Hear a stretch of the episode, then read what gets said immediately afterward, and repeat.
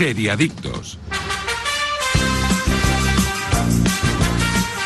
Muy buenos días, seriadictos y seriadictas, y bienvenidos a vuestra cita semanal con el universo de las series aquí en Radio Marca. Y estamos de enhorabuena. Estamos nosotros, pero sobre todo vosotros, porque ya nos podéis escuchar a nivel nacional desde cualquier punto del país. Episodio 18 de la sexta temporada. Yo soy Tony Martínez y tengo la fortuna de estar acompañado, como siempre, por los especialistas más especiales del mundo de las series. Buenos días, Daniel Burón. Buenos días, ¿qué tal? ¿Qué tal? Bien, aquí Feliz afilando la año. espada. Feliz año y feliz año a los oyentes también. Sí, claro. Eh, Aida González. Muy buenos días, chicos. ¿Qué Feliz tal? año a todos los oyentes. Uy, qué vocecita. ¿Qué haces en casa? ¿Qué te pasa? Que tengo un poco de COVID. Ah, sí, un poquito, ¿eh? Un poquito nada más. me ha Media, ca- rozado. media carga, ¿eh?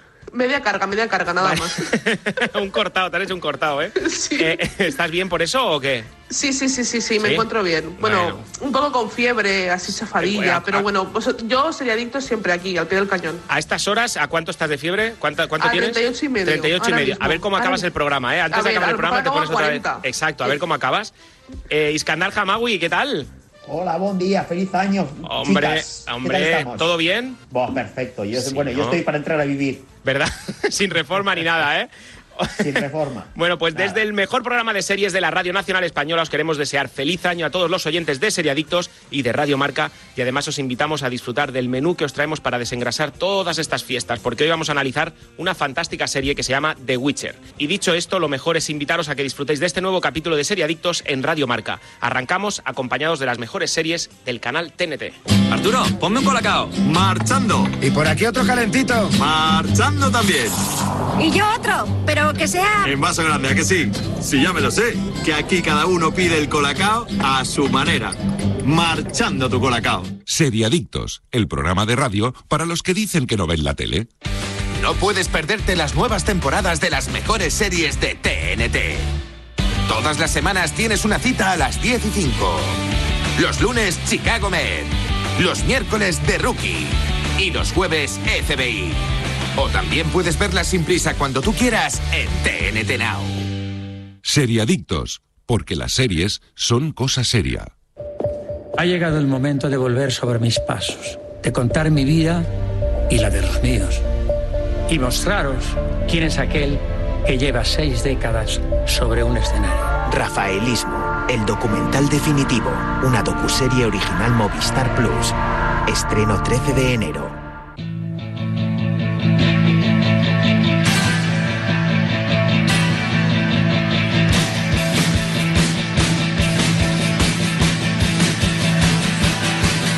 Continuamos y os quiero decir que todas las semanas tienes una cita a las 10 y 5 con las mejores series de la temporada, solo en el canal TNT, estreno de nuevos episodios con series como Chicago Med, Rookie y FBI. Y ahora puedes disfrutar de TNT en todas las plataformas de televisión de pago.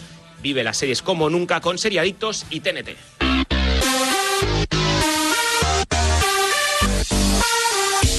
Y empezamos con las noticias, rumores, cositas que hay que saber sobre el mundo de las series, pero antes os quiero hablar, cómo no, qué ganas tenía yo de volver aquí a Seriadictos, a Radio Marca, pero sobre todo a comerme, pero, pero a, a manos llenas, estos oicos de Danone, porque lo mejor que tiene, ya no solo la noche del viernes, sino cualquier noche, es acabar la semana disfrutando de tu serie favorita, en tu sofá favorito y viviendo el mejor momento del día con un delicioso oicos de Danone. Y vosotros, equipo, ¿qué sabor elegisteis anoche? Bueno, yo es que estoy con el de valor de la casa de papel que. Es que eso es un espectáculo, ¿eh? Espectacular, espectacular. Es que están todos buenos. Eh, Iskandar, ¿qué? Yo el mango maracuyá. Eh, tú estás ahí, eh, siempre. me Yo me, me fui, me fui de, de- o sea, me- tú pi- pillé esta excedencia por trabajo eh, de seriadictos y te- ya estabas con el mango maracuyá, ¿eh? Te has quedado enganchado, ¿eh? Sí, sí, sí, sí, sí. Me estoy quitando, me estoy quitando, pero no puedo. No puedes. Es la misma me- compra industrial que hizo la última. vez, ¿no? Correcto, ¿eh? A palés. Eh, Efectivamente. Aida González. Yo me quedo con el de vainilla también, de Oh, la casa de papel. oh. Una maravilla. Yo desde el especial de la casa de papel no Oh. como otro, ¿eh? Yo he tirado, este invierno he tirado del helado, ¿eh? Helado de oicos, eh, pero el de el que tiene caramelo salado. Uf, Que eso es espectacular. ¿eh? Es el, hela- el Qué caramelo salado y avellanas es, creo. Sí, sí, es Eso es espectacular. vicio, eso es vicio. no Correcto, totalmente. Y para los fans de las series también tenéis un montón de sabores donde escoger. Oikos natural, Oikos XXL, manzana canela, mango maracuyá, stracciatella, lima limón, caramelo, tiramisú, tarta de arándanos, avellana caramelo, vainilla, chocolate valor.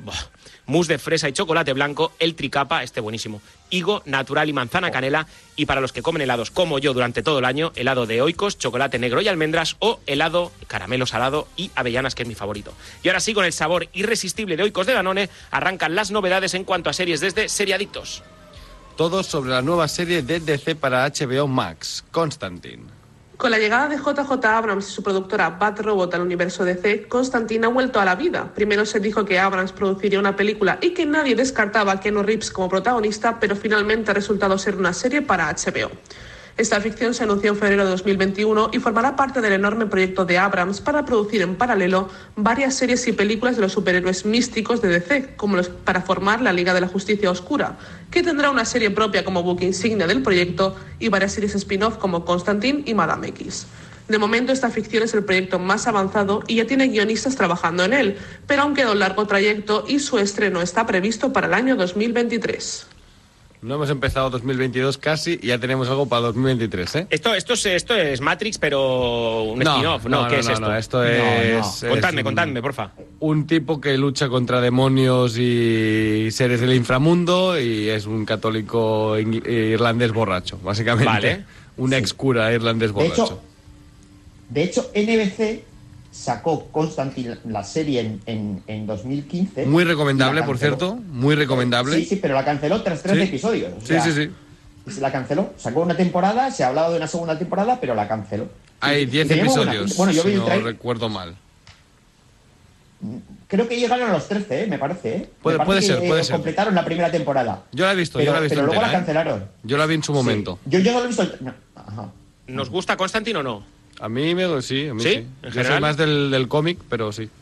Este, Yo esto tengo que decir una cosa Hombre, que a mí me, sor- me sorprende mucho, que ya lo, lo hablamos con, con- con Batman, de hecho, con la, la película de Batman, que también querían hacer varias series y tal. Es como estoy preparando 50.000 cosas y ni siquiera sé si me va a funcionar una. No he sacado nada. No, porque no- yo, a ver, Constantine es una cosa que me apetece mucho ver, porque a mí la película de Keanu Reeves me gustó a pesar de Oh, lo que se dijo, ¿no? A mí me gustó mucho. Pero, contra, espérate a ver si funciona o no funciona y a partir de ahí decides si sacar todo lo que quieres sacar o no trabajar en vano, entre comillas, no sé qué opinaréis vosotros. Bueno, bueno, pero eh, Aida, yo no sé hasta qué punto esto también es un poco de marketing. ¿eh? O sea, eh, quiero decir, a mí me parece que muchas de estas noticias son globos, sonda. Eh, sacan, dicen, bueno, vamos, estamos eh, preparando Constantine y otra serie que son spin-offs, pero, pero bueno, luego de ahí, ¿estamos preparando qué quiere decir? Sí, que llevan tres páginas de Eh, guion.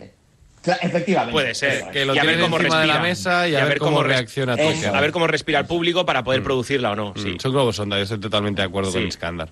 Y que al final es JJ Abrams, que también sabemos que es una persona que, que es poco Hombre. de fiar, ¿no? De visto lo visto, lo visto, ¿no? ¿El protagonista de Constantine es el propio Keanu Reeves? Eh, Eh, en la película sí, en la serie era otro tipo. eh, En la, serie, en la serie era un actor galés. Sí, eh, que también salía en la Liga de la Justicia Oscura, sí. Eh, Mark, no sé qué, no, no me acuerdo. Que, que de hecho es, eh, pero- es, es como es el personaje, porque claro, Keanu Reeves, eh, un americano haciendo de Constantine, no tenía Claro. ningún sentido. Ujú. Aparte de- que ni iba vestido de Constantine en la peli. La peli no está mal, ¿eh? Lo que no es una buena adaptación del personaje, pero la peli como peli no está mal. Yo creo que esto va a ser más fiel a los cómics. Bueno, Con su gabardina, su corbata mal hecha. no su- veo entusiasmados ¿eh? con esta movida. No, Yo, no- hasta, yo hasta que no vea un tráiler mm, o Vale. una imagen no voy Pues a... nada, pues a- cuando tengamos ese tráiler volvemos a hablar de, de Constantine. Exacto, exacto. Continuamos. Una secta, terror, thriller y criaturas fantásticas en Feria, la nueva serie española para Netflix. La ficción cuenta la historia de dos hermanas adolescentes que, des- que descubren que sus padres podrían ser unos asesinos. Ambas tendrán que enfrentarse al horrible crimen que al parecer han cometido sus padres, quienes antes de desaparecer es posible que hayan dejado 23 víctimas. ¿Cómo van a sobrevivir en un pueblo que las odia? ¿Es posible que sus padres estén involucrados en este suceso? Este es el viaje que emprenderán Eva y Sofía en Feria, un pueblo donde la realidad esconde un universo fantástico. Creada por Agustín Martínez de La Caza Monte Perdido y Carlos Montero, guionista de Élite y El desorden que dejas, Feria es una ficción de ocho episodios que nos presentará la secta de culto de la luz, arraigada en su pueblo de forma secreta durante siglos, que parece la responsable de un suicidio colectivo. Llegará a la plataforma el próximo 29 de enero. Pues yo quiero verla, ¿eh? Esta Pues- ya me, yo ya me pues- planteo que sí, ¿eh? Yo eh, quería verla hasta que he leído La caza a Monte Perdido, he leído Élite, he leído El desorden que dejas y he pensado, no me interesa absolutamente nada. Bueno, pero no. Habrá que ver, no he visto el tráiler, habrá que ver. El trailer pinta bien, yo ¿eh? yo a ver, yo vi el tráiler antes de leer la información. Y, y dije, jo, esto me recuerda un montón. A mí me recordaba más a La Caza Tramontana, que es una serie que ya analizamos en, en Seriadictos, y, y al desorden que dejas. Y de repente leo la información y digo, ahí va, si son los mismos Sí. creadores. Sí, y, sí. y entonces, a ver, a mí La Caza Tramontana me gustó. Es una serie que me gustó. Y el desorden que dejas, dentro de lo que cabe, me gustó también. O sea, no, no, es, no es una gran. O sea, no es una serie que la peta. Pero bueno, a, a mí me ha despertado un poco la curiosidad. Creo que si lo hacen bien, puede ser una serie bastante interesante. Yo estoy contigo, ¿eh? Aida, ¿qué te, qué te respira a ti esto? Yo, de hecho, eh, he escuchado varias cosas y, varias, y he leído varios artículos sobre, sobre esta serie. Y dicen que recuerda un pelín, que esto ya a Dani le va a acabar de matar, le recuerda un pelín a 30 monedas, en algunos Pues sí, sentidos. Si no lo hacemos, va, pues me parece bien si no lo hacemos, ¿no? Porque al final, si vamos a tener que aguantar esto otra vez. Pues a mí 30 monedas me gustó mucho, ¿eh? A mí 30 monedas A me mí parece también. lo peor que se ha hecho en Sí, España ¿qué desde hace, te lo juro, desde hace años. No, pero se ve que no la estoy de nueva peli de, de, del ex de la iglesia es peor, entonces. No estoy bueno. de acuerdo. Pero bueno, pues es, es- es No, los gustos, a los mí gustos. me es parece de mal gusto, ¿eh? pero bueno, simplemente. A mí, me, a mí me gustó, me gustó bastante. Mira, ayer tenía esta conversación justo con una amiga y me decía lo mismo que tú, ¿eh? Pero yo, yo sigo defendiendo la ida. Tú estás conmigo, ¿no? Con 30 Yo monedas. sí, sí, sí. Estás en mi 30 equipo, monedas ¿eh? la defiendo, la defiendo completamente y defiendo a Alex de la Iglesia muchísimo. Hombre, claro, Alex de la Iglesia es un grande. Es un A mí me parece un caricato, pero bueno. Iskandar, ¿tú que has trabajado con Alex de la Iglesia? Efectivamente. Sí, ¿no? Efectivamente. Sí. Claro, Bueno, que- a mí me que- parece. A ver, Alex de la Iglesia tiene el cliché de que, de que hace unos planteamientos geniales y que de sus finales son un poco. eh, a veces. eh, o, o que se desfasan los finales, o que son ridículos, o tal. A mí, en general, me gusta. En general, me gusta Alex de la Iglesia. Eh, 30 monedas, a mí. Bueno, me parece que, por ejemplo. Es que a mí todo lo que haga Eduard Fernández yo me, me abono. O sea, eh, Eduard Fernández me parece un, un- un crack. Está suscrito, ¿eh? en 30 Es que es lo mejor de la serie, la Sí. verdad. Es, es lo único bueno de Sí, esa serie, sí, claro. sí. Bueno, bueno, a ver, bueno, No, he hay, hay muchas ya, cosas, eh, hay muchas cosas buenas en la serie.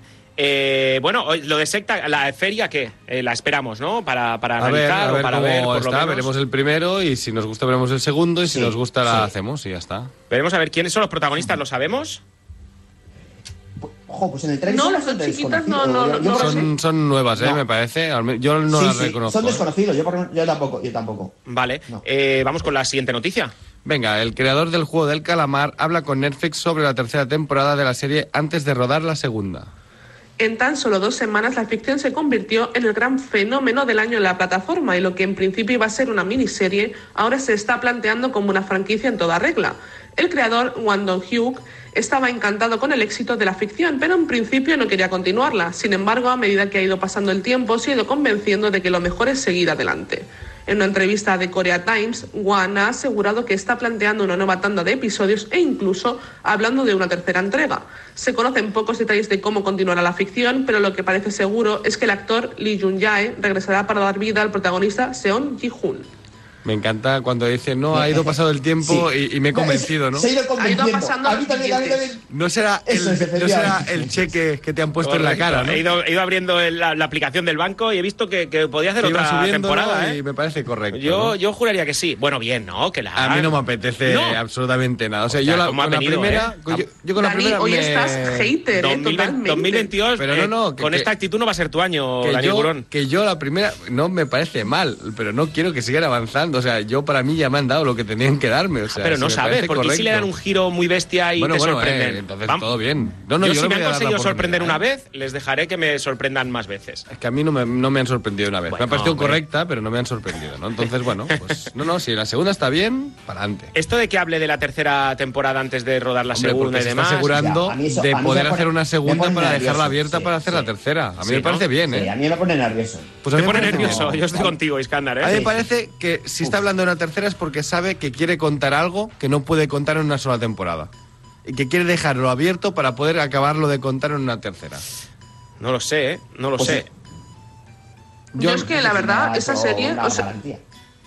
No, yo, yo a mí la serie, la primera, la primera temporada me gustó mucho. Eh, lo hemos hablado varias veces cuando se dijo que se iba a hacer una, una segunda temporada. De que yo estaba de acuerdo, Dani estaba completamente hater como, como ahora. Y, y yo sí, yo tengo muchas ganas de volver a- al juego del calamar. Yo es una serie que me gustó mucho, para mí fue lo mejor de 2021. Y sin marcar una novedad, porque realmente es una serie bastante no novedosa dentro Sí, de la novedad, ¿no? Y, y yo sí, yo tengo muchas ganas de ver esta segunda temporada y ver lo que me van a contar. Ahora sí que es cierto que me da un poco de miedo porque sé que no me la vas a acabar en esta segunda temporada porque estás hablando de una tercera. Entonces ya sé que Por voy a tener que ver una, una serie que no va a acabar y que voy a tener que esperarme más tiempo para saber cómo acaba. Bueno, pero eso no es Bueno, malo. pero de, hecho, la- de hecho, con The Witcher pasa esto también, ¿eh? Y nos la hemos comido enterita. Bueno, bueno, peor, peor. peor. Ahora, ahora hablaremos, luego hablaremos de Witcher, que va a ser la serie que vamos a analizar. Querías decir, eh, Iskandar. No, digo que eh, la tercera temporada dependerá del éxito de la segunda, pues como todo. Y Netflix Efectivamente. no, no se corta un pelo a la hora de, a, a- a la hora de cancelar series. ¿eh? O sea, Sí, total. Vamos. Antes de continuar con la siguiente noticia, he visto que en Feria una de las protagonistas es una grandísima amiga mía, que es Ángela Cremonte, y que claro, si lo analizamos la tendremos aquí en el programa. Fantástico. Pues es una pedazo de actriz, Fantástico. además. Pues desde aquí un besito a Ángela Cremonte y vamos con la siguiente. Pues venga, Peaky Blinders presenta el siniestro tráiler de la sexta temporada. En este adelanto queda claro que sus responsables lo han dado todo para que el final de la serie sea una despedida por todo lo alto. Además, se nos ofrece un primer vistazo del personaje de Stephen Graham, uno de los grandes fichajes para esta sexta tanda de episodios. Lo que todavía no ha querido desvelar la BBC es cuándo tendrá lugar exactamente su estreno. En un primer momento se filtró que sería en febrero de 2022, pero seguimos sin fecha exacta. Eso sí, esto no será lo último que veamos de Peaky Blinders, pues está confirmado que como mínimo tendremos una película que empezará a rodarse en 2023. En principio la película es lo que termina la serie. Eso- ¿Ah, sí? Ya se dijo desde siempre que terminaba cierre, en una ¿eh? película, ¿eh? Sí, sí, sí. Eh, yo no he entrado en el universo Peaky Blinders y me da un Ojo. poco... Sí, no, no, no, no he conseguido entrar, ¿eh? Eh, No, pero tú has intentado, lo has Lo he intentado. Vale, y vale, no... vale. no- A mí me costó tres intentos seguramente entrar, ¿eh? O pero sea, que claro, es que eso, no, no, no eso quiere es como ir a la discoteca y, y No, cuando ya te no dicen dos quiere veces que no, decir- pues no busques la tercera. No quiere decir ponerse tres veces el primer episodio, Ah, ¿eh? vale. quiere decir ponerse tres veces el inicio del primer episodio. O sea, Vale, yo empecé entiendo. la primera, vi la primera mm, escena y dije, "Buah, tengo cosas que hacer. La segunda vez dije, "Mm, no me acaba de enganchar. Y la tercera dije, bueno, eh, voy a terminar esto a ver qué tal. Y recomiendo, la recomiendo ¿Sí? bastante. Sí, sí, sí. Pero, Además, es serie que es muy, ¿no es recuerda- muy ligera, ¿eh? ¿No recuerda a Peaky Blinders un poco? A mí, eh, yo la comparo un poco con la Broadway Empire. O sea, es una serie que ha sido súper aclamada por la crítica y que luego no ha tenido tanta repercusión como la calidad que, que ofrece. Hostia, a mí me pues, parece que es un poco una serie minusvalorada, entre comillas. eh, yo no lo creo, el ¿eh? público, Yo, yo creo que ha sido un fenómeno, ¿No? ¿eh? O sea, ¿cuánta gente con boina ves en la calle hoy en día? No, y en las bodas vestidos como las Blinders, que boinas, van de, exacto. voy de Peaky Blinders, no sé cómo se llama personaje, voy de. Peaky Blinders, No sé. tal. Sí, sí, sí, sí. A mí en mi entorno, yo en mi entorno, eh, y me han hablado muy bien, y yo reconozco que como, como eh, bueno, yo es que no, no llegué a entrar porque es que no me llegaba a poner, o sea, eh, yo empecé con el primer episodio y lo dejé por cuestión de tiempo y no me he vuelto a poner. Pues O sea, es eh, una lo que me pasó a mí, ¿eh? Pero, pero dale la oportunidad. Yo creo que en los Sí, sí, tres seguro, primeros episodios seguro. son Y- muy introductorios para el resto de la serie que que, viene. ¿eh? Es Sí, que, es, sí, es que es sí, sí, complicado darle una oportunidad a una serie que ya ves que tiene seis temporadas. Es muy difícil. Efectivamente. Es muy Ya. difícil. Pero no son 10 episodios, son 6 episodios por temporada. ¿De por lo cuántos tanto, minutos? De una horita, de 50 minutos. Todos. una horita, ya es que ya pero, mal. pero sí, le, sí no es una serie de estas que se te haga súper farragosa porque Vale. Es la típica serie que cuando termina un episodio quieres ponerte el siguiente. Y yo la comparo más con eh, Sons of Anarchy. Es que te iba a preguntar, ¿va por ahí, va por eso? Va por ese rollo. Es la entonces me voy a meter, va otra vez. serie de mafias en la que el protagonista es un tío que es mucho más listo que la gente de su alrededor y en la que todo el mundo quiere ir a por él, pero él siempre tiene un plan B, un plan C o, bueno, es bastante más inteligente, ¿no? Al menos en su inicio, luego ya va derivando. Aida González, o te ha subido la fiebre o Peaky Blinders te da lo mismo. No, no, no, no. De hecho, es una serie que soy, creo que soy la única. Bueno, creo que Dani también, pero creo que, soy- que Dani y yo somos los únicos que no la hemos visto hasta donde está. Efectivamente, Aida. Eh, yo, yo me he visto la serie, de hecho, fue gracias a, a Turrens, a una colaboradora del programa. Y, y porque casi nos obligó a verla. Eh, tengo que decir que sí que es cierto, yo estoy de acuerdo con Tony en el sentido de que a mí me costó entrar. Me costó casi la mitad de, más de la mitad de la primera temporada me costó, porque pensé que, bueno, que es una serie un poco es, la primera temporada es muy introductoria, por tanto cuesta un poco entrar, pero sí que es cierto que vale mucho la pena continuarla. Para mí eh, los personajes tienen una construcción y una evolución increíble y que vale la pena, que es una serie que vale mucho la pena y que, y que de verdad que animo a todo el mundo, a oyentes y a Tony, para que de verdad que entréis. Sí, sí, Porque es una serie que, que te, que te- que te- lo vas a agradecer, o sea, vas a agradecer la serie. Yo lo voy a que- hacer, lo voy a hacer solo por la insistencia de Daniel Burón. Cuando tú has dicho, eh, me costó la media temporada de la, de la primera temporada, eh, dice, me ha mirado a Daniel Burón como diciendo, no, no, dos capítulos, dos capítulos, solo, dos capítulos solo. Es que el, el- el piloto es un mal piloto, porque un piloto tiene que conseguir que tú te enganche. sigas la Claro. Y yo creo que es un mal piloto. De todas maneras- Todos hemos dicho que nos hemos puesto la serie y, y no nos ha apetecido continuarla. Ahí de yo lo hicimos y vale la pena. Pero es que es verdad, es que es un mal piloto. Es que Tony, lo digo en serio. Tony, no- para, no- serie- Para, serie, para series de mafia, que ya analizamos aquí, eh, que solo es una temporada de momento, eh, Guns of London. Ya sé que es otra cosa Sí, totalmente sí. distinta, pero si quieres ver una serie de mafia de una temporada, Guns of London. Bueno, que va, que va a haber una segunda, también te digo, ¿eh? Bueno, Pero- la segunda, pero de momento tiene una. Tiene una y es absolutamente maravillosa. O sea, es un 10. Maravillosa. Sí, sí, sí. Venga, vamos con la última noticia del día. Venga, el tráiler de la temporada final de Killing Eve con Sandra Oh y Jodie Comer advierte que todas las acciones tienen consecuencias. Con fecha de estreno programada para el próximo 27 de febrero, este adelanto avisa que toda acción tiene consecuencias, en lo que los próximos capítulos de las aventuras de Eve y Villanelle. La primera está enfrascada en su misión de venganza, mientras que Villanelle ha encontrado sitio en una nueva comunidad, en la que ha renacido y está intentando demostrar que no es el monstruo que todo el mundo piensa que es. Laura Neal es la, la responsable del guion de esta temporada final y no se descarta la producción de diversos spin-off de la ficción. Bueno, Eh, ¿Qué? es que estamos, yo estoy muy, deso- yo estoy muy Es que- desilusionada y creo que Iskandar comparte mi desilusión con esta Sí. serie. A mí me ha dado absolutamente igual siempre. Y a, y a Tony por la cara yo, igual. ahora, ¿no? yo ahora me he enterado que existía una serie que se llamaba Killing Eve. Pues imagínate. Imagínate. Sí, no, no, no, no, pero- no he entrado yo en este Barcelona, universo. ¿eh? Una Ah, sí. temporada y todo. Sí, sí, sí. Es una serie, es una serie que empezó, joder, yo creo que es que se ha ido desinflando. O sea, a mí la primera me gustó mogollón, la segunda, bueno, bien, está bien, bastante. La y la tercera ya me ha dado un poco bastante, ya la veía por inercia y, y a mí me da un poco de miedo. Y, y además he visto el, el- el- que no es ni siquiera un tráiler, que es un mini tráiler, lo que es casi un teaser, lo que, lo que hacen aquí la BBC con, con Killing Eve. Y pues no sé, pues que sí, todo tiene consecuencias, pues vale, pues bien. Me gusta Sí, la pues- frase, ¿eh? Todo tiene consecuencia. Pues claro. Pues claro. Sí, claro. No, yo, yo tengo que decir que, que la serie, eh, su primer- yo estoy completamente de acuerdo con Iskandar, lo que pasa es que yo la abandoné y la tercera no la acabé, eh, porque es una serie que sus primera, para mí su primera temporada es una obra maestra, es, Ah, bueno. es de las mejores primeras temporadas que he visto nunca en una serie. Eh, la segunda temporada mantiene bastante el nivel, a pesar de que, bueno, pues tiene una caída, pero mantiene bastante el nivel. La tercera es infumable, bajo mi punto de vista. Yo la dejé en el tercer capítulo, dije, "Mm, no quiero saber más de lo que me tenéis que contar.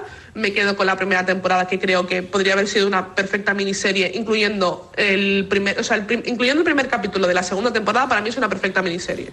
Eh, Contadme Eh, en 40 segundos de qué va la serie, porfa. Para mi madre, por ejemplo. Básicamente es eh, dos chicas, es una asesina a sueldo y una policía que se buscan entre ellas. Es decir, se bus- quieren, eh, la policía el- quiere encontrar a ella y El una gato y el ratón, sí. Sí, y hay una tensión sexual amorosa entre ellas bastante latente por el, por el hecho de eso, de, de buscar al, al enemigo, ¿no? Vale. Y está muy bien, la serie es perfecta. O sea, yo, yo, de hecho en un, en un programa lo, lo hablábamos eh, Dani y yo. Yo recomiendo que si la queréis ver, veáis la primera temporada y el primer capítulo de la segunda. Y, ya, está, ¿eh? no veáis y- más. Y te plantas. Sí, sí, y te Eso plantas encanta, y, ya- y has visto una serie maravillosa. Pues Eso me encanta porque al final te lo puedes permitir. Y, y- y, sinceramente, cuando no quieres que continúe algo, si está bien cerrado, está bien cerrado.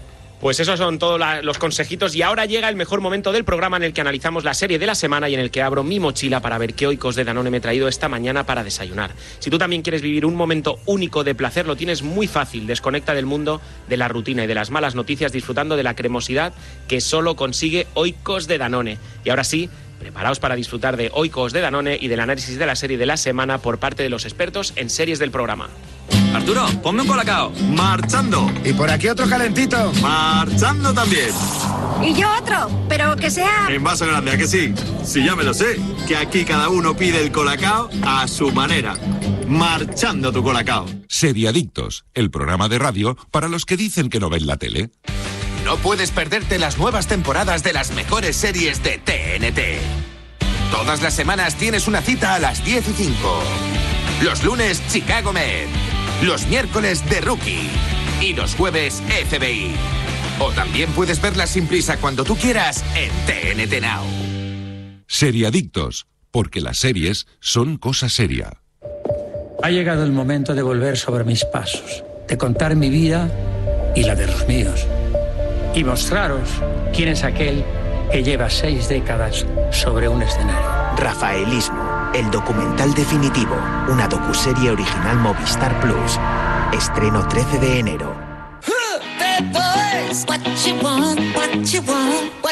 Ya puedes disfrutar de nuevos episodios de las mejores series de la temporada. Solo en el canal TNT tienes cada semana lo último de series como Chicago Med, Rookie y FBI. Disfruta de TNT en todas las plataformas de televisión de pago y ahora sí, nos vamos con el análisis de la serie de la semana de la mano del canal TNT.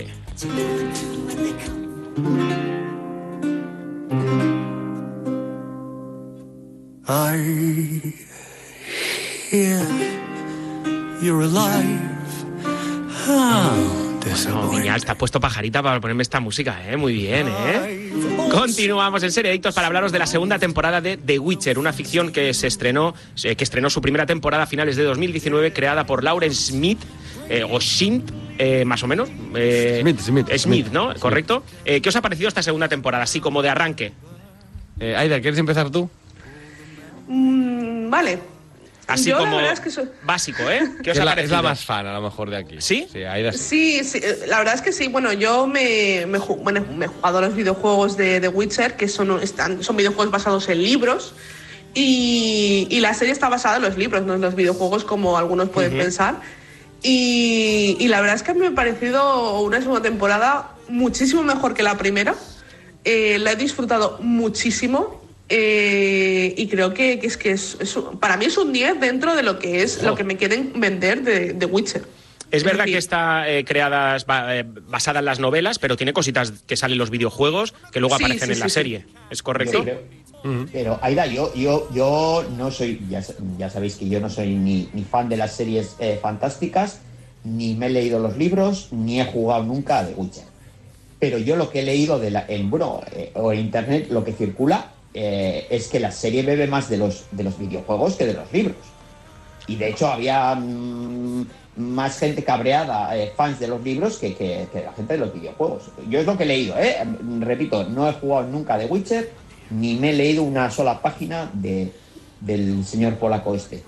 Eh, pero, pero vamos, a, mí, bueno, a es, ver, cierto, eh, es cierto que hay cosas que salen en, los en, la- en- en el videojuego, pero por ejemplo, el más famoso de los videojuegos es The Witcher 3 y nosotros sí. de momento no estamos viendo. No, no, nada, o sea, aún no es- hemos llegado es el mismo Geralt. 3. No, claro, claro. Es que claro, es una serie, es una serie, lo que hablábamos antes, lo que decía, eh, apuntaba Tony. eh, esta serie eh, prevé ocho temporadas. Sí, total. O sea, a mí me parece una exageración. Bueno, no sé, decir así. No, es que vamos a hacer ocho temporadas.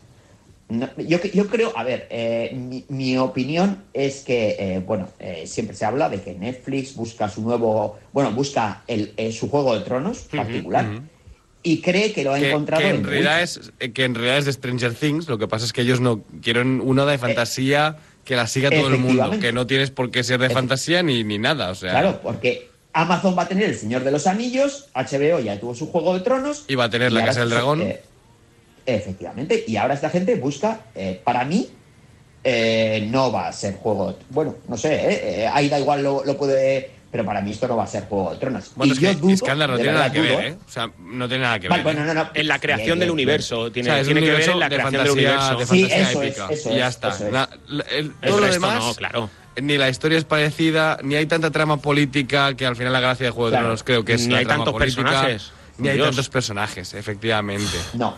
Por suerte, también te Por digo, suerte, ¿eh? sí, sí, sí, yo también estoy de acuerdo, ¿eh? Bueno, no lo sé, no lo sé. Eh, a ver, eh, Tony, yo, yo reconozco que abandoné la segunda temporada de Juego de Tronos porque no me aclaraba con los personajes, ya me- a mí me superó. Pero, pero, por ejemplo, en este caso, a mí me parece que es, eh, es la mayor virtud y el defecto de, de la serie, ¿eh? que es, eh, aquí hay una enorme cantidad de universo de The Witcher que, que- que te lo intentan eh, eh, hacer ver en ocho episodios y a mí, bueno, yo, yo, me, yo me he perdido. O sea, aquí me parece que hay un- me- falta, para, para los que no somos fans ni de los libros ni del videojuego, falta una cantidad de información terrible. Hostia, pues yo no estoy de acuerdo, del ¿eh? continente. Porque yo esto, por ejemplo, o sea, yo he jugado al tercer videojuego, no he leído nada, no he jugado al segundo ni al primero, ni los he visto, o sea, no sé ni, ni cómo son, ¿vale? Y yo, en teoría, esta historia que te han contado en la primera y segunda temporada no la he visto, ni la he leído, ni la he escuchado en ninguna parte, no sé qué pasa, ¿vale? Yo sé qué pasará a continuación. Yo me he enterado de todo, ¿eh? Yo me he enterado de todos los personajes, de qué pasa, de quiénes son, de qué hacen, de qué buscan No, y bien, de bien, cuáles son sus perdón, motivaciones, perdón. ¿eh?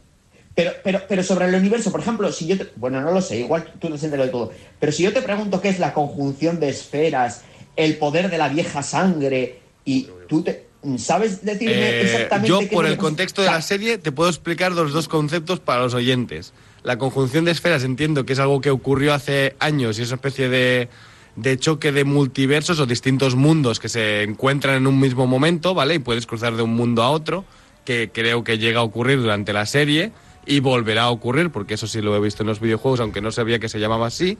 Y lo de la sangre es la sangre elfa, o sea, una sangre de los primeros elfos que eran capaces de hacer magia y tenían más poderes, etcétera, etcétera, que se ha ido perdiendo con, con la evolución, digamos, ¿no? Con la mezcla con el ser humano y por lo tanto hay cierto personaje en la serie que tiene aún sangre de esa vieja sangre de los Sí. elfos. Sí, Yo hay algo Para, que... el- para mí yo creo que eso queda claro en la serie y repito, Sí. no tengo ni idea del lore de, de esta serie yo, ¿eh? De, de, de Witcher, yo. No sé, hay- yo sabéis que me he enganchado a The Witcher en la segunda temporada, que la primera que yo te recomendé, ponte la segunda porque hay un resumen de la Es que- primera es muy que bueno. Eso es lo que le quiero agradecer al señor y la señora Netflix, que hay un resumen muy bueno de 6-7 minutos, muy divertido, muy entretenido, que te explica toda la primera temporada y que te ubica bastante bien. Además hay un resumen de cada uno de los personajes también por separado Mm. y, y te mantiene bastante alerta para decir, vale, voy a arrancar la segunda temporada con algo de info. Mm. Que eso es muy bueno, tendrían que hacerlo, no lo hacen, ¿no? De forma habitual o sí. Hay ciertas cosas que sí lo han hecho. Ahora no me acuerdo en qué lo vi yo. Dark. Eh, En Dark. en Dark, En Dark. por ejemplo, sí. sí. Sí, claro. Eh, claro, es, que, es que yo creo que, que aquí se dieron cuenta, mm, bueno, y de hecho fueron las críticas, que, la, que la, las había en la primera temporada había tres líneas temporales en las que no se aclaraba ni, ni el. Ni el En las dato. que O sea, no se creo que- mencionaba y se dejaba ir de fondo que eran distintas líneas temporales, pero si tú no estabas Claro, atento no lo podías pillar, ¿no? Efectivamente. Entonces aquí yo creo que, de hecho ya lo dijo la, la showrunner, ¿no? La Lauren Smith eh, eh, ya dijo Mm. que ella iba a hacer la nueva temporada como una sola línea temporal y ya está, o sea, cronológicamente ordenado y, y- y tiramos para adelante, que me parece que le sienta mucho mejor a la serie. Esta segunda temporada, cada episodio es entre comillas autoconclusivo, ¿vale? Tenemos una, una historieta que nos pasa en ese episodio y se resuelve en ese episodio, aunque tienes una trama central, pero le sienta mucho mejor a la serie. El primer episodio es una aventura de, de El, prim- fantasía, el de primer terror episodio y es muy tal, bueno, que ¿eh? está muy bien. A mí me enganchó, ¿eh? El A mí primer el episodio de la segunda Es la Bella y la temporada. Bestia. Y es que el nivel Es la este... la Bestia. Correcto, es la Bella y la Bestia. Sí, efectivamente. El, el personaje Es que, de de hecho, The Witcher, las historias de The Witcher, al menos en el videojuego y por lo que tengo entendido en las novelas, son eh, perversiones de los cuentos clásicos europeos, realmente. O sea, casi todo lo que te encuentras siempre suele ser el cuento europeo con un girito, ¿no? Yo, por eh, sabéis que mi, mi talón de Aquiles es los 10 minutitos que le hubiera quitado, me hubiera pelado de cada capítulo. Eso yo a Netflix siempre, y diré- yo siempre digo, si Netflix tiene 10, le sobran 2. Si tiene 13, le sobran Sí, sí, 3. sí, un- Y si tiene 8, le sobran Un 10%, siempre es un 10% Siempre, menos de los capítulos. Yo creo que sí, ¿eh? estoy contigo ahí. Y, mm, y vale, Aida González, no te he escuchado mucho. Quiero saber de tu opinión como fan de la serie. A mí lo que más me gusta de, de, de The Witcher es sobre todo, por ejemplo, lo que hablabais del primer capítulo, ¿no? Que es algo que vivimos mucho en los videojuegos, que son las misiones. Es Sí, decir, misión secundaria, ¿no, ver, a Gerald ir a casa del colega eh, porque necesita ayuda, pero el colega tiene un X y hay una misión que cumplir en esta... Es eso, o sea, lo que vemos en los Sí. videojuegos, que es misión a misión, Correcto. verlo también en la serie. Y, y hay una cosa que me encantó, que, que creo que es en el quinto capítulo, en el cual eh, volvemos a un pequeño mini, mini, mini spoiler, volvemos a ver al bardo, que es algo que creo que todos deseábamos, me encanta ese personaje, en el cual hace una parodia de la primera temporada. Sí, hay una conversación, ¿verdad? Es una En el conversación cuarto, en el cuarto, Claro. en la que se habla de la primera temporada como si fuera a través de la canción de la, la famosa Toss a Coin to the Witcher, ¿no? La, la que se hizo famosa, que mi gran crítica a la serie de esta temporada es que no han sacado esa canción, y era la mejor canción de todas, pero que hacen re- un reflejo de la primera temporada y me parece muy guay, ¿no? Que dice, mira, había tres tramas distintas, entonces no me entero y no sé qué, y, y bueno, y es graciosa, yo creo que está muy bien. Como curiosidad, consciente, como ¿no? curiosidad de la serie, eh, decir que el entrenador de. para que es el protagonista. Henry Cavill, es eh, The Rock, Dwayne Johnson, correcto. Es Sí. el entrenador para ponerle Bueno, es ese de hecho- cuerpazo. El viernes 17 de diciembre, aquí Lugo se convierte en el nuevo Leroy Merlin Compact. Ven y siente el cambio en un espacio diferente al Leroy Merlin que conocías, con todo lo que necesitas para mejorar tu casa. Te esperamos en el Centro Comercial Las Termas. Leroy Merlin, da vida a tus ideas. Es que de hecho, eh, eh, Henry Cavill en la primera temporada eh, se negaba a utilizar eh, extras para las escenas de Sí. Y debía, y entonces, claro, al final acabó lesionándose, que por eso se retrasó también, aparte de la pandemia, por eso se retrasó tanto el rodaje de la segunda temporada. y, y me pare- y- y por lo que parece ser, los médicos le dijeron, oye, tío, aquí o, o- entre- o entrenas más y, reduces un poco las horas de rodaje o, vas a acabar mal. Sí, se ve que acabó con una lesión de tobillo entonces- muy fuerte, sí. Efectivamente, efectivamente. Y entonces han, han debido incorporar más extras para la, para la segunda temporada. Aida, Eso por muy digo, fan de la serie que seas, ocho temporadas no es demasiado. Bueno, me comí ocho de Juego de Tronos. Es que a lo mejor es Y- por eso el, el número 8, por lo mismo que Juego de Sí, Tronos. Yo creo que sí. Bueno, Además, yo- y yo spin-off, sinceramente- que es lo peor. Para mí, o sea, para mí lo peor de The Witcher no es que hay- tiene que haber ocho temporadas, es que si va a haber un spin-off a la vez, es como sobresaturación Es que de The Witcher. ¿no? anuncian un, un spin-off. O sea, no, no sé The qué Witcher piensa Aida, eh, pero... Yo creo que es demasiado y que creo que le está pasando un poco. Están intentando. Porque, a ver, obviamente la serie, mm, quieras que no, ha funcionado bien. La primera temporada funcionó muy bien. Esta temporada está funcionando mejor que la primera Mejor. porque también ha habido un lapso de tiempo mucho más largo y la gente quiere con muchas más ganas ver, ver The Witcher, ver algo y, y nuevo de gente The como Witcher. nosotros, tú y yo, Aida, hemos dicho, hey, ponérosla porque ahora sí vale la pena. Exacto. Gente exacto, que somos que conscientes que, la primera es mala. O sea, yo, yo, yo lo digo, la primera temporada es mala. No está bien hecha. La de Witcher, yo creo ¿eh? Que Witcher, yo sí, tengo sí. muchos tiene muchos problemas la primera temporada y no por la historia que te está contando porque la historia es muy buena Mm, es el problema cómo es cómo está construida y cómo está producida y cómo está eh, eso construida la temporada en tres líneas temporales en las cuales no hay ni un cartelón de oye mira que estamos en este año sabes Claro, no te 80 no te años más tarde, o sí, o un año, y yo ya me, yo ya me hago cálculos mentales, ¿no? Recordemos Claro. el, el capítulo que a mí, como aventura de fan de dragones y mazmorras, me encanta, el de los dragones. Pero que dentro de la serie ese capítulo era como, bueno, por Dios, que es este dragón de la PlayStation 1, ¿sabes? O sea, por... Mm, si esto no te Bueno, puede caber ahora en temporada 1, hazlo en temporada 5, pero ahora que no tienes dinero no me lo hagas, ¿no? Claro. Eh, entonces, Pues, eh, aconsejamos que vean resumen de la primera temporada y se metan directos en la segunda. Yo, eh, un YouTube, así te lo resumo nada más, que No, no, si incluso es mejor el- que el de Netflix, yo creo. Mejor que el de Netflix Es imposible. que, es muy que bueno, ¿eh? este tío me gusta mucho porque en 15 minutos te ha, te ha- te ha hecho unos buenos chistes, tal, y está, está muy bien, ¿no? Pero, pero si alguien quiere un poco más de resumen que el de Netflix, sí. Una de las mejores cosas que tiene la serie son las localizaciones. Estamos todos de acuerdo con Bueno, eso, Está muy Y- bien ambientada esta y- temporada, ¿eh? Y el CGI y el CGI y, y- y la- y las escenas de acción son espectaculares. Sí. Y han invertido aquí, aquí han invertido pasta como si no hubiera un mañana. O sea, Efectivamente. sí, eso sí que es verdad. Y, y Henry Cavill con la armadura puesta, ¿o no, Aida? O sea, esa armadura, ese pecho, ese pecho. Está bien el tío, está ¿eh? muy guapo está muy guapo está, Está muy bien, guapo. este es de los que te gustan a ti, ¿eh, Aida? A mí, me- ¿A de mí? hecho, no, no, ¿No? Es para, no es para nada de los que me gustan. Henry Cavill está completamente fuera de, de- de mi órbita, pero él es muy guapo. O sea, es, es una belleza muy normativa, entre comillas. Es duro, pero es es, que es muy guapo. Yo me, yo limpio las simpático. gafas para verle mejor cada vez que aparece. ¿eh? Es muy simpático. Sí, Me sí. gusta que diga que es muy Es que es muy simpático. simpático. El, el actor es muy simpático. No, es verdad, ¿eh? entonces- si veis entrevistas es como muy majo, ¿no? Es demasiado simpático, sí, sí. Sí, aparte es un A friki. mí de las entonces, cosas que me sacaba era, era eh, claro, en castellano, y yo, yo lo he visto en castellano y parte también en, en vers- en versión original, o sea, la he comparado un poco. Y, y digo, ojo, es que a mí en castellano me sacaba, porque tiene un poco una voz de resaca, de, de, de, de cazalla. Pero es un poco y- la que, la que tiene también en la versión original, Es que ¿eh? versión Sí, sí, claro, la es que es eso, por eso me la puse, claro, me la puse Sí. en la versión original y dije, joder, pues es la misma voz. No, casi. pero porque Claro, imita el videojuego. El del videojuego habla así. Sí. Y Ah, vale, yo creo vale. que él, eh, como no fan del videojuego, le imita. Sí. O sea, yo juraría que es Ah, eh, vale. Una eh, imitación, sí. Adrede el imitar al videojuego. Él ya tiene la voz dura, ¿eh? De por sí, Sí, pero, pero- pero aún no la- tiene nada que ver, la ¿eh? endurece más. De Y yo no sé incluso si está un poquito tratada La- esa la voz. pone un poquito- yo no sé si está un sí, poquito ¿no? en pospo después Sí. tratada para Puede darle ser, un ¿eh? poquito más de fuerza. Porque no me imagino a este actor eh, grabando durante todo Durante- un día. sin- bueno, con- durante todo un día, ¿no? Durante todos bueno, meses efectivamente. eh, grabando con esa voz. Con esta voz Es muy bestia, quedas ¿eh? sin voz. Como el Duque, como el. Duque igual de Sin Teta no hay paraíso. Bueno, A respecto al doblaje. ¿Os acordáis Sí. que en la primera temporada hubo ya el chiste del si cansíos de Juego de Tronos? Aquí ocurrió.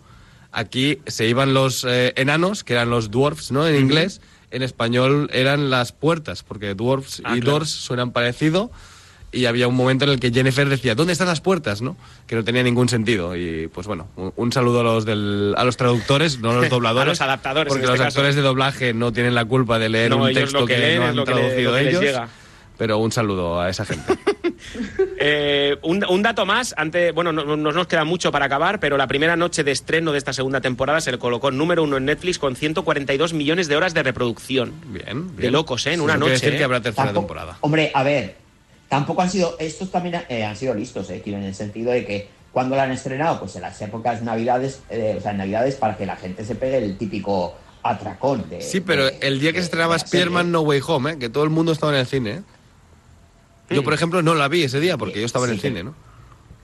Ya, pero te queda toda- toda- todas las fiestas, a mucha, a mucha gente le queda todas las fiestas navideñas. Sí, sí, para- claro, para la gente se la ha visto serie. ahora, sí, a mí sí. me parece una estrategia muy, muy, muy lógica, ¿eh? muy, muy- muy respetable. Claro. era, el gran estreno de Navidad de Netflix, claro. Vale. Esto y, Claro, y no claro. mires arriba, ¿no? De, de Adam McKay. Yes, yes. Para rematar, antes de poner Otro nota. Aida González, ¿qué nos espera en la tercera temporada de The Witcher? ¿Lo sabes? ¿Lo, lo intuyes?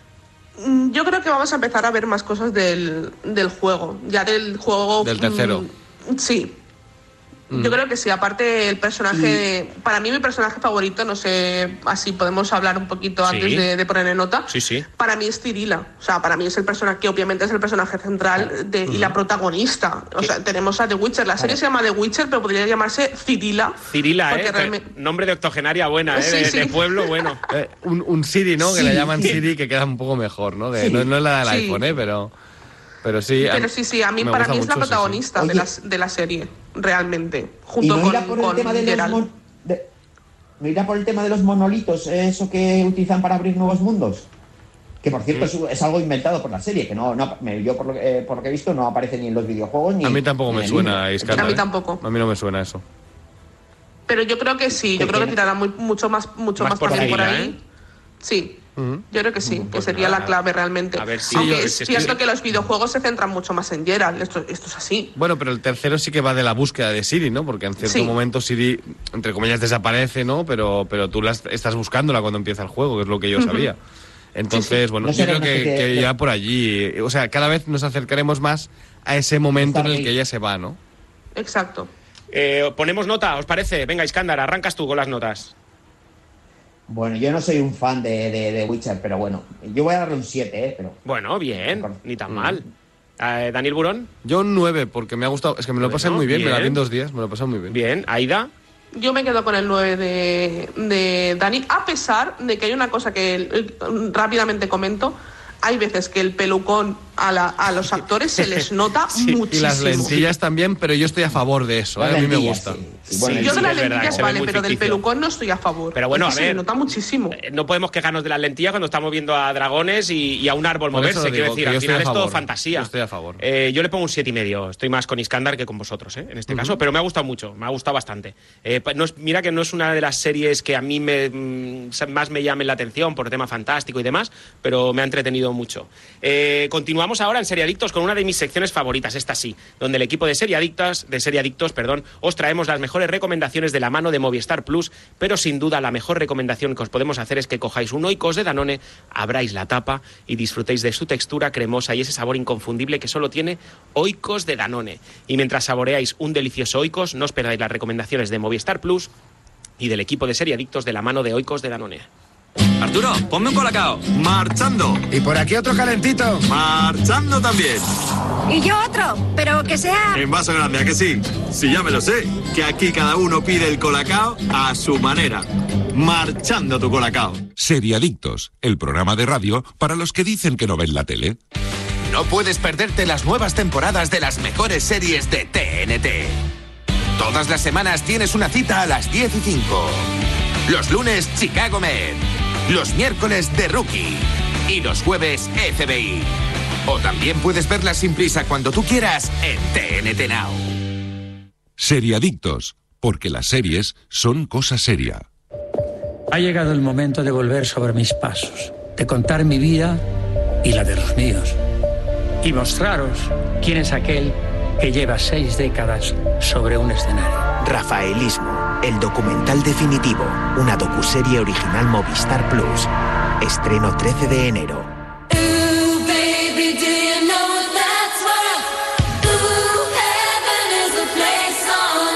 Y dicen que en nuestro país somos muy de bares, también muy de colacao. Está claro que ambas ideas se tenían que juntar en algo muy atractivo. Es todo un invento poder ir a tu bar preferido y pedir un colacao, abrir tu sobre, verter el colacao en un vaso grande con leche fría o caliente y darle vueltas, que haga espumita. Y es que mira que nos gusta, colacao, bares, hacer una parada, una conversación, porque el colacao es sobre todo una manera de disfrutar la vida.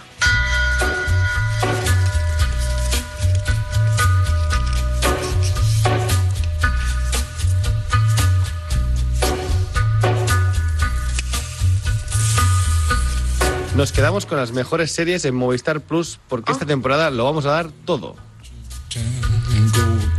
Empezamos con las novedades de Movistar Plus. Llega el próximo 13 de enero Rafaelismo, una serie documental original de Movistar Plus. Es el documental definitivo sobre la vida y la carrera de Rafael al cumplir 60 años sobre los escenarios. Un retrato íntimo que ahonda en los secretos, ansias, pensamientos y sueños de un ser humano que despierta controversias y pasiones. Disponible completa bajo demanda a partir del 13 de enero.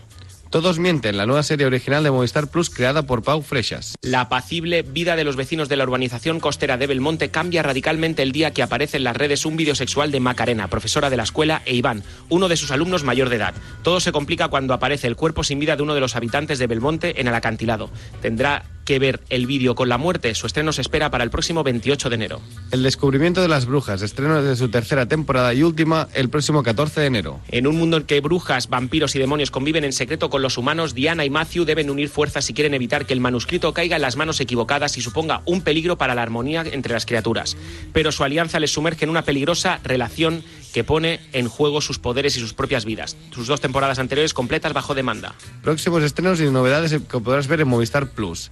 Ya disponible en Movistar Plus la ficción de todas las criaturas grandes y pequeñas. La serie más vista de la historia de Channel 5, que adapta las, las novelas semi-autobiográficas de James Herriot, cuenta las aventuras y desventuras de un inexperto veterinario en un pueblecito de la campiña inglesa a finales de los años 30. Down Brown, el símbolo perdido, los orígenes de Robert Landon, disponible en Movistar Plus. Un thriller de misterio y aventuras basado en el bestseller internacional de Dan Brown que se remonta a los inicios de Robert Landon, el reputado profesor de la Universidad de Harvard, experto en simbología, quien ya conocimos en el Código da Vinci y Ángeles y Demonios. Planeta Verde, la gran apuesta del año de BBC Earth que se estrena el 12 de enero en Movistar Plus. Se trata de una superproducción en la que descubrimos el comportamiento del mundo vegetal gracias a nuevas y sorprendentes tecnologías de filmación. Una serie documental de cinco episodios más un especial de cómo se hizo llegará a la plataforma el próximo 12 de enero. Sentimos las molestias, una serie original de Movistar Plus que llegará a la plataforma el en el febrero del 2022. Dirigida por Álvaro Fernández y creada por Juan Cabestañ, una comedia sobre hacerse viejo siendo joven con Antonio Resines y Miguel Reyán dos visiones sobre la vida, la amistad y las escalopas. Algunas de las series originales de Movistar Plus que podéis encontrar completas bajo demanda. El embarcadero, la ficción de los creadores de La Casa de Papel, tiene disponible sus dos temporadas en Movistar Plus. 16 episodios llenos de acción en este thriller emocional protagonizado por Verónica Sánchez, Álvaro Morte e Irene Arcos, una serie original de Movistar Plus en colaboración con Vancouver Media y A3 Media Studios. Matar al padre, una ficción protagonizada por Gonzalo de Castro, completa en Movistar Plus. Mark Cole firma esta serie de cuatro episodios que retrata la vida familiar de Jacobo Vidal, un hombre obsesionado con el control que ve cómo, con el paso del tiempo, su vida no corresponde con lo que él había planeado. Y desde Movistar puedes acceder a Netflix y Disney Plus, además de todos los estrenos como la última temporada de La Casa de Papel, la segunda temporada de The Witcher, Cobra Kai o La Reina del Flow en Netflix. Y en Disney Plus tenéis al completo la última ficción de Marvel, Ojo de Halcón, la nueva serie del mundo de Star Wars, Boba Fett y la última temporada de Anatomía de Grey, siempre con los paquetes más económicas. Y todo esto y mucho más podrás encontrarlo en el catálogo de Movistar Plus.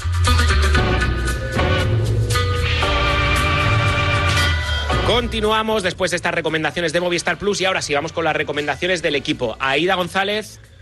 Yo voy a recomendar una serie de A3, de A3 Media, de A3 Player, que la comenté por encima y la he ido recomendando también a, a Dani, por ejemplo, que es Cardo, que es una serie eh, producida, o sea, producida por A3 Player y interpretada por Ana Rujas, que es una serie sobre el mundo de la televisión, sobre la generación de los 90 muy recomendada, centrada en la figura de esta chica, de, de María, de la actriz Ana Rujas, y de verdad súper recomendada, tenéis en la 3 Player, que por 2,99 que os cuesta el mes, de verdad que vale mucho la pena verla. Cardo es de los Javis, ¿no? Es, no Efectivamente. ¿Sí? Está Es pro- producida, está producida por los Javis.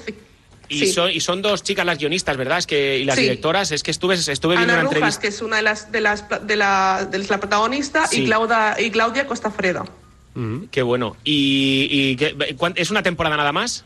Sí, es una miniserie de seis capítulos, de 25 minutos. Es que encima te la ves súper rápido, de verdad. Vale. Súper, súper recomendada. Aida, ¿has visto el especial de Harry Potter de HBO Max? Sí, sí, lo he visto. ¿Y qué tal? también ¿Te ha gustado? A mí me ha gustado mucho y es muy tierno. Y es, es volver un poco a Hogwarts. O sea que también muy recomendado. Lo tenéis desde el 1 de enero de, de En 2022. HBO Max. Sí. Sí, sí. Eh, es una, no es una serie, es una película de una hora y cuarenta y largo. La- Sí, como el de Friends, reunión, sí. Efectivamente. No, no tiene exactamente el mismo formato.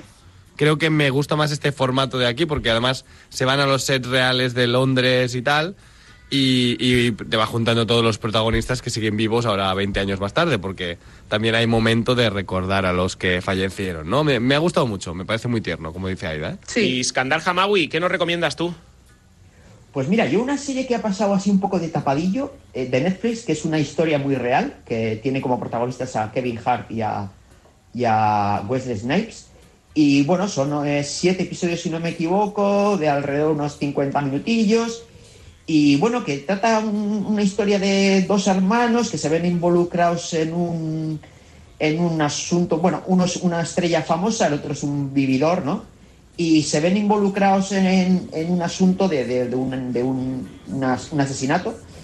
Y bueno, la verdad es que me, me ha gustado el, el tono, el ritmo y, y cómo está contado. Una historia muy real, has dicho Está que sea. Esto está en Una Netflix. historia muy real, sí. ¿Que es una temporada nada más o...? Una, una temporada, siete Es episodios. miniserie, eh, ¿no? la- o sea, miniserie, es ¿Cómo nos gustan sí. las miniseries, eh? Ujú. Porque yo Am- también voy a por una miniserie, Venga. ¿eh? Eh, yo voy a recomendar El robo del siglo. No sé si la habéis eh, podido ver. No Serie colombiana rodada en Bogotá con Andrés Parra, un sublime Andrés Parra que me parece un actorazo impresionante. Y es un tipo que es un cara dura, el que intenta realizar el robo del siglo. Y bueno, pues las cosas a los caraduras no les va bien nunca. Eh, en este caso, os lo dejo ahí como final abierto, pero es una miniserie también de una temporada eh, en Netflix y que es muy, muy, muy interesante de ver. Eh, yo sabes que todo lo latino me gusta. Ujú.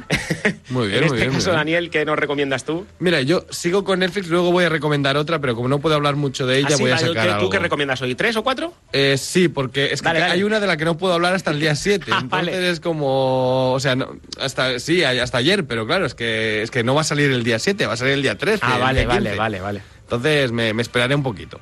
Eh, he visto Tiger King de Doc Antle Story, que es como un spin-off de Tiger King, ¿vale? No es la segunda temporada tampoco. Que ya os digo, si os gusta Tiger King y la locura absoluta eh, que es eso, pues imaginaos eso con sectas de yoga, ¿no? Eh, me ha parecido, bueno, bueno, bueno, qué sub- bueno. sublime, ¿eh? Eh, es, es el Doc Antle que salía en la primera temporada, que es ese tío con la coleta blanca que tenía como un matrimonio, un matrimonio de 10 eh, mujeres. Sí. Pues es, es la historia de este tío, ¿no? Y lo turbio que es y lo, y lo turbio que es igualmente este mundillo de los tigres. Me ha hecho mucha gracia, la verdad, ¿eh? De lo que más. Esta Luego- es tu primera recomendación. Vale, antes de recomendar la segunda, Aida González, vea por el termómetro, póntelo y nos dices en qué punto estás ahora Bien, mismo, bien, por bien, favor. bien, bien, Estabas bien. en Ahí- ahí yo 38 y voy, ahí medio al arrancar el programa, a ver en qué punto estás ahora. Eh, Vale. Daniel Buro, la segunda Yo recomendación. en tuya. HBO Max esta Navidad me he aprovechado para verme un clásico, bueno, un clásico reciente, pero que ha sido The Leftovers, que bueno, para aquellos que os hayan dicho alguna vez en la vida que la primera temporada es muy lenta y que no vale la pena la primera porque es demasiado difícil llegar al final, mentira, la primera es la mejor y después la serie va a peor, pero a mí me ha gustado muchísimo, tanto la primera, la segunda y la tercera. Y luego voy con la recomendación de la que no puedo hablar prácticamente, que es eh, Peacemaker, El Pacificador, Ujú. la serie que sale de la película de El Escuadrón Sí. Suicida de James Gunn, que me está gustando mucho, me queda por Ojo. ver un episodio. Di, No confundir, porque hay una serie noruega que se llama Peacemaker también, Ah, sí. que va sobre. Es un, es, es un asunto político que, claro, yo metí la gamba y dije, Peacemaker, está, está estrenada. voy a ver el primer episodio. Y, y claro, y metí la gamba y me tragué 20 minutos de. Bueno, claro, ya corté, ¿no? Dije, no, esta no es. Voy a darle una oportunidad, pero ya me tragué 20 minutos y no me interesaba un poco lo que contaba, así que lo dejé. Pues Peacemaker de James Gunn está muy bien. Es, Esa sí me interesa. es Esa igual de interesa. burra que la película. Lo, lo que hay que haber visto la película, porque si no empiezas en media res, digamos. Pero es muy burra, es muy divertida. Tiene un poco de su película. eh, ahora no me acuerdo cómo se llamaba, la del superhéroe que es Rain Wilson. Y luego de, de Slither, ¿no? La, la otra película que tiene son las primeras películas, que era un poco así como de, de terror asquerosillo, ¿no? Y la serie está muy bien. Eh, los títulos de crédito son John Cena haciendo un musical con todos los otros personajes secundarios de la serie. Así que, ¿qué, qué más quieres, no? Tiene una mascota que es un águila calva de estas estadounidenses, ¿no? Sí, es que no, no. Sí, que ya salía en el. Sí, sí. Sí, que ha salido en, en en- imágenes. en el- Sí, sí, sí. En imágenes, sí. Aida González, eh, el termómetro, ¿cómo ha ido? Pues mira, me ha bajado la fiebre, ahora tengo 38, no 38 y medio. Eh, audiencia. Bien. ¿Qué hacemos? ¿Continuamos una horita más hasta que le baje, ¿no? Baja medio grado a la Medio hora. ¿eh? ¿Dejamos a la gente fría? No, ¿eh? Claro, No, no, no, Aida, está feo. Aida fría, Eso Aida está- fría. claro, Es No, que te- seriadictos Te ponemos en tu es como un temperatura. supositorio. Es como un supositorio. Uy, no O sea, sé yo qué la decirte. y- Cada vez que hablas tú sí que es como un supositorio para nosotros. sí que es verdad.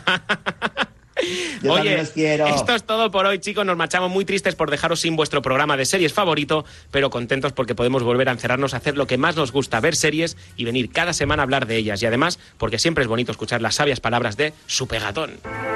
el próximo programa, amiguitos, y no olviden supervitaminarse y mineralizarse. Haced caso a lo que os dice Super Ratón. Muchas gracias, Daniel Burón. Muchas gracias, chicos. Un Eh, saludo a los oyentes también, que ahora estamos en Nacional. Claro que sí. Aida González. Sí. Muchísimas gracias, chicos. Un besito, Iskandar. Un besazo para todas. Nos escuchamos la semana que viene con más noticias, series y buen humor. Gracias por acompañarnos. Un programa más. Hasta luego. Chao, chao, chao, chao.